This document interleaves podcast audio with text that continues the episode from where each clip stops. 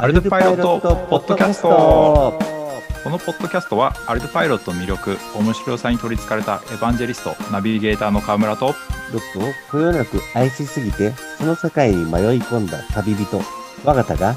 オリルドパイロットの魅力をいろんなトピックを通して伝えていく番組です。はい。オリルドパイロットポッドキャストです。よろしくお願いいたします。よろしくお願いしますまたまた本日のゲストですか、川村先生来てますね来てますね なんか定期的に来るようになっちゃいましたね。すごいですよね。あいいですね。ありがたいことですよ。ありがたいですね。まあ、こうやってですね、いろんな人がつながっていただけるのは非常にありがたくて助かりますので。そ、ね、のメインのキーワードになるのが、やっぱりアルデパイロットっていう共通の、うん、あのキーワードがありますんで、今日もそのアルデパイロットの中でも、その、えー、領域に、えー、たけたまあ、尊敬してやまない方に来ていただいてますんで。はい。ぜひぜひ、あの、この方、川村さんも私の大先生でございますが、私、養成塾入った時は、この方が先生でいらっしゃいました。そうか、そうですね。ぜひ、ナビゲーター川村様、ご紹介のほどお願いいたします。はい、はい、そうですね。えー、養成塾の講師もしていましたし、えー、今はそのドローンでアルパイロットで独立されている、えー、で今回は、えー、その自動高校ミッションについてお話を伺っていこうということで本日は、えー、山口さんに来ていただきました。よろしくお願いします。よろしくお願いします。お願いします。山口です。えー、いや、これちょっと、まあ、ネタとして一つ、あの、突っ込みたい、あの、入れたいんですけど、山口達也なんですよね。あ、そうですね。今は。まだちょっと伝えるネタが旬を過ぎてしまったかもしれないですけど、あの、えー、ちゃんとしてる方の山口達也ですね。よろしくお願いします。今ちゃんとしてますからね、向こうも。確かに、いい、ああ、そうですね。はい。あの、今、あの、お二人とも。そうですね。という、はい、あの、ちょっと毎回、あの、ネタにさせていただいてるんですけれども、あの、タップ J メンバーでも、はい、ありまして、もうタップ J のブレーンと言っても、あの、過言ではない、うん、あの、山口さんに、あの、今回実際、あの、ジック2023でも、あの、主にそのミッション、自動ミッションですね。はい。はい、タップ J は基本的にそのコプターとかは、えっと、全部自動ミッションで、あのー、課題を達成していくっていうコンセプトになってますんで、そのミッション、まあ、緻密なミッションですね。それを、あのー、作る担当を、まあ、リードしていただいている山口さんですので、で、今回そのジックで、えー、まあ、改めてそれを目の当たりにして、いやぜひこれは、あのー、このポッドキャストを聞いていただいているアルトパイロットユーザーの皆さんにも少しでもそのエッセンス知っていただこうかなってことで、えー、急遽お願いして来ていただきましたんで。いえいえ、あ、お声かけありがとうございます。いえいえ、あの、来ていただいてありがとうございます、本当に。ありがとうございます。もう、あの、根掘り葉掘りと聞いてきますんで。そんなにずっとミッションを作る仕事をしてるわけではないんで、この、アイノベーションチャレンジでの役割として、ちょっとお役に立ったというところで、そこのナレッジをシェアさせていただければと思います。すごいノウハウが詰まっていたと思いますんで、ただその、一言にミッションとかなんか言っても、なかなか、まあちょっとこのポッドキャストって割とそのエントリーの方も聞いていただく目的になってますんで、うん、若さん、今回ちょっと最初、あのー、どういう感じに入りましょうか？そうですね。まあ、まずはちょっと山口さんの、えー、の簡単なご紹介をいただいて、で、あの、まあ、モードですね。あの、今まで、あの、マニュアルみたいなスタビライズモードとか、あの、まあ、ロイターっていったようなモード、そういったところもあるので、ミッションの時のモードっていうのは何っていうのと、あと、ミッションで、あの、私もたまに仕事で使っちゃうんですけど、普通の人には、ミッションって伝わりづらいんですよ。そうですよね。それって何ですかって話なので、まあ、フライトミッション。うん。あの、飛行の、えー、自動飛行におけるですね、あの、うん、命令といいますか、指示といいますか、そういったものを、うん、えー、ミッションと言いますので、そのところら辺をですね、作るのに気をつけているところとか、まあ、そんなところをお話しいただけると助かるかなと思います。はい。はい。じゃあ、やっていきましょう。よろしくお願いします。はい、よろしくお願いします。はい、じゃあ、なんか、突然、あの、ナビゲーターと旅人が歩いていたらですね、あの、ミッションのプロフェッショナルに、こう、あの、お会いできたので、ちょっと簡単な紹介をですね、いただきたいですね。はい。その、先ほど、まあ、独立されたっていう話もあったんですけど、今はフリーランスとしてアルパイロットを使用している方向けの技術支援を行っております。うん。で、そうなんですよね。うん、アルパイロット使っていて、やっぱり、まあ、どういう機能があるのかとか、今、その既存の機能でどういうことができるのかとか、そういうところも、やっぱりまだまだわからないけれども使ってみたいっていうお客さんとか、まあ人も多いので、そういう方にこういうことできますよとか、あとまあ、要望を聞いていく中で、何かこういうことをしたいけれども、そういうのは既存の機能だとちょっと難しいですねっていうところだったら、そこをカスタマイズして作ったり、あとまあ、チューニングを手伝ったりとか、で、実際に動かしたときにうまくいかないって言ったときに調査であったり、ログ解析など、そういったことを普段はさせていただいております。うん、おこれ話聞いてると、アルパイロットをやるんだったらもう、欠かせない、めちゃくちゃあの強力なパートナーですよね。いやー、本当ですよね。もうオールラウンダーですからね。うん。だって今話聞いてる限りですと、もうアルトパイロットやる上でもう、もう入り口から最後のその、あのーうん、トラブルシュートの出口までもうすべて、あのー、やられてるところだったので、あのー、いや、すごい。で、今日はその中でも、その中でもですね、ちょっと本当は全部いろいろお話聞きたいんですけれども、その中でも、その、いわゆる、えー、まあ、アルトパイロットの醍醐味って、自動で飛ばせるっていうところだと思うんですよ。うん、そうですね。そこがやっぱり一番使いたいっていうところの、まあ、メリットっていうか、あの大きなメリットだと思うんですよね。そうですよ。はい、だって、オルドパイロットって、まあ、普通飛行機整備するときは、リムーブビフォーフライトっていうタグをつけて、まあ、飛ばす前にこのタグつけてくださいっていうような、あのチェックリストありますけど、オルドパイロットはです、リムーブパイロットビフォーフライトですから、飛ばす前にパイロットをどけてくださいって話ですからね。そうですね。それが、あのー、まあ、この後出てくる、まあ、えっ、ー、と、ミッションにつながる自動モードっていうところですよね。パイロット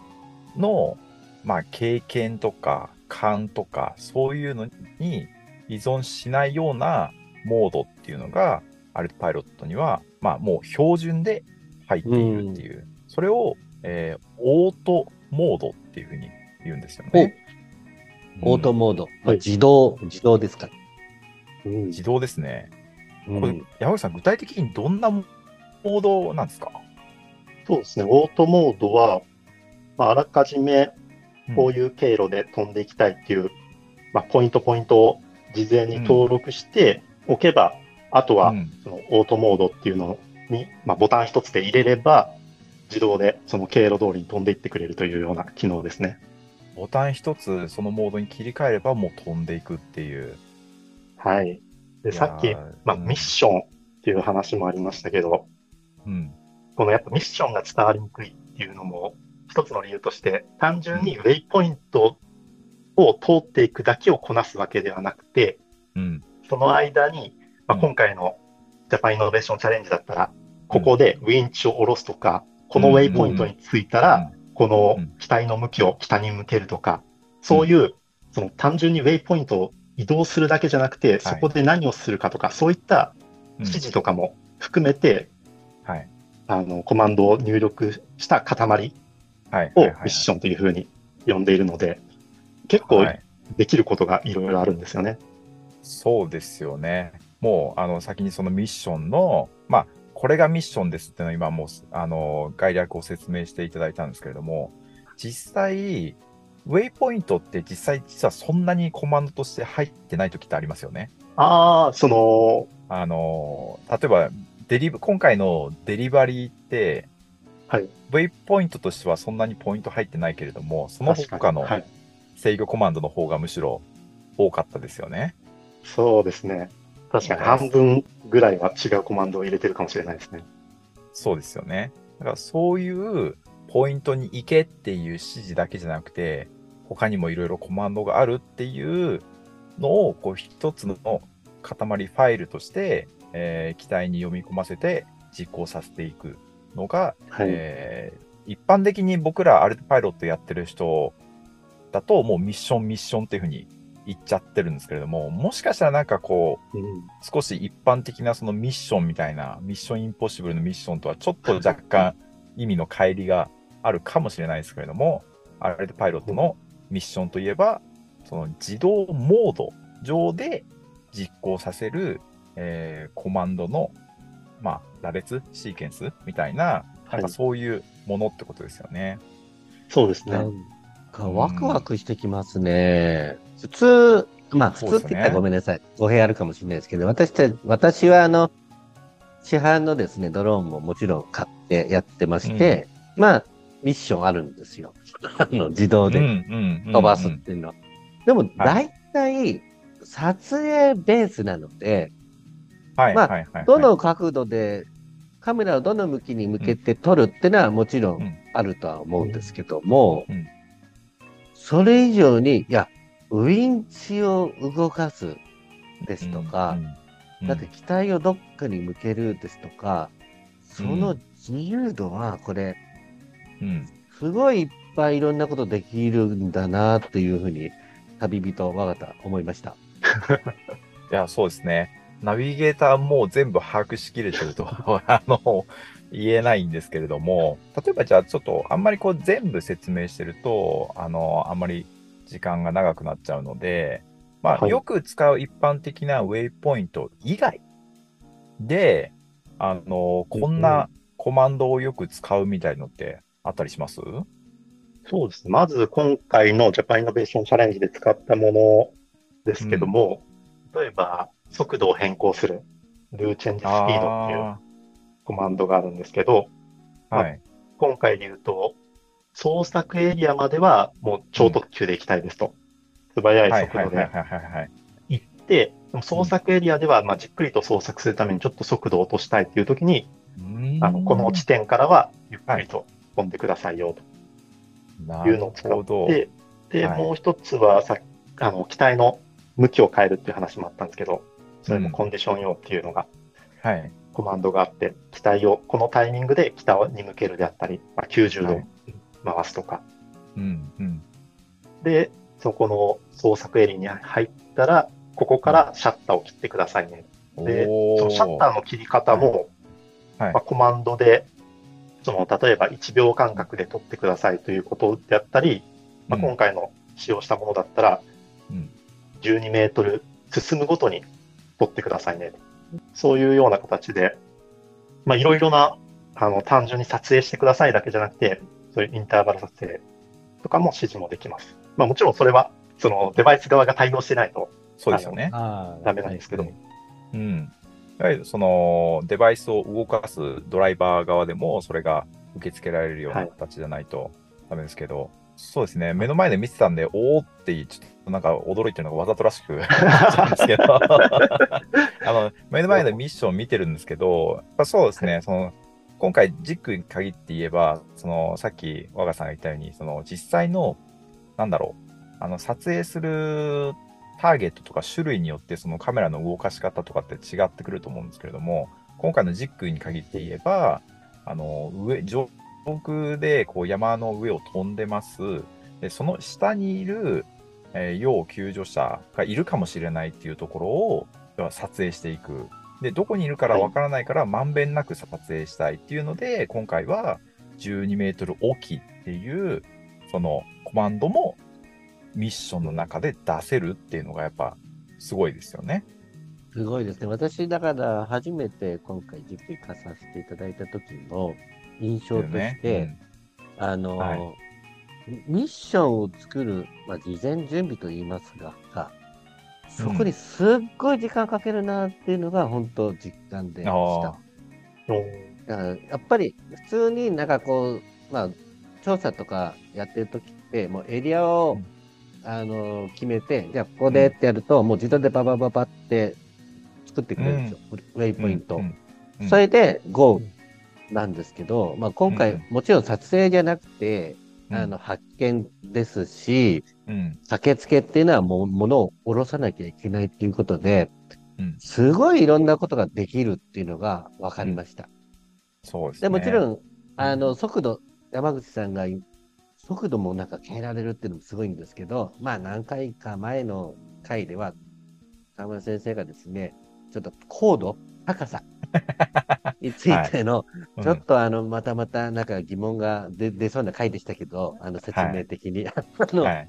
高度も変えて、速度も変えて、ミッションできるっていう、うん、なんかこう自由度が半端ないですね、これ。そうですね。実際、このコマンドも、マブリンクっていうプロトコルで送信するんですけど、そのマブリンクのプロトコルもオープンソースなんで、送信するコマンドすらカスタマイズできるっていうところもあるので、本当、なんでしょうね、既存のコマンドがなければ自分で新しいコマンドを作るってこともできるので、まあ本当に何でもできちゃうなっていう感じはありますね。そうですね。だからそのアルトパイロット、まあ、今回のこのテーマとそれちゃうんですけれども、その山の中で人を助けなきゃいけないっていう、で、しかも、あの、オペレーションも、あの、離れたところから、あの、しかもスタートするのは何時間後とかっていうような特殊な状況にでも適用していけるというか、その、使っていけるような柔軟性を持っているっていうのがアルパイロットのいいところですよね。そうですね。結構、この大会、まあ、さっきのそのミッションを準備するのに時間をかけるっていう話もあったんですけど、今回の大会で言うと、やっぱり捜索開始しますと言われて、エリアが発表されてから、その、そこからミッションを作って、はい。その、決められた時間内にミッション作成から飛行、そして捜索まで全部行わないといけないので、そうですね。いかに、その、開始ですっていう前に、ある程度ミッションの当たりをつけるかっていうところで、いや、かなり準備したっていうのがありますね。いや、そこが山口さんのすごいとこなんですけれども、タップ J ってこんあの2017年から参加してるので、過去のこうノウハウの蓄積があるので、あの、ここら辺の創作エリアが来たらこのミッションで行きましょうとか、だからそういう準備が今回山口さんがすごくて、で、今回初めて、その、作るにあたって目の前で、その今回、あの、見せていただいた、あの、えー、標高というか、その、えー、傾斜。実際に、はい、あの、山岳山の中で作る時に役立つようなツールとかも使っていて、そういうのも合わせて今回紹介していければなと思ってるんですけれども、さあ、はい、ちょっと一旦ここで今回はここまでにしてですね、次回いよいよちょっとそのミッションをどうやって作っていくのか、あとは作るときに、あのー、気をつけなきゃいけないような、こう、tips とか、そういうのをちょっとまた根掘り葉掘り聞いていきたいと思いますので、今回は、はい、一旦ここで、はい、終わらせていただきます。ありがとうございます。ありがとうございます。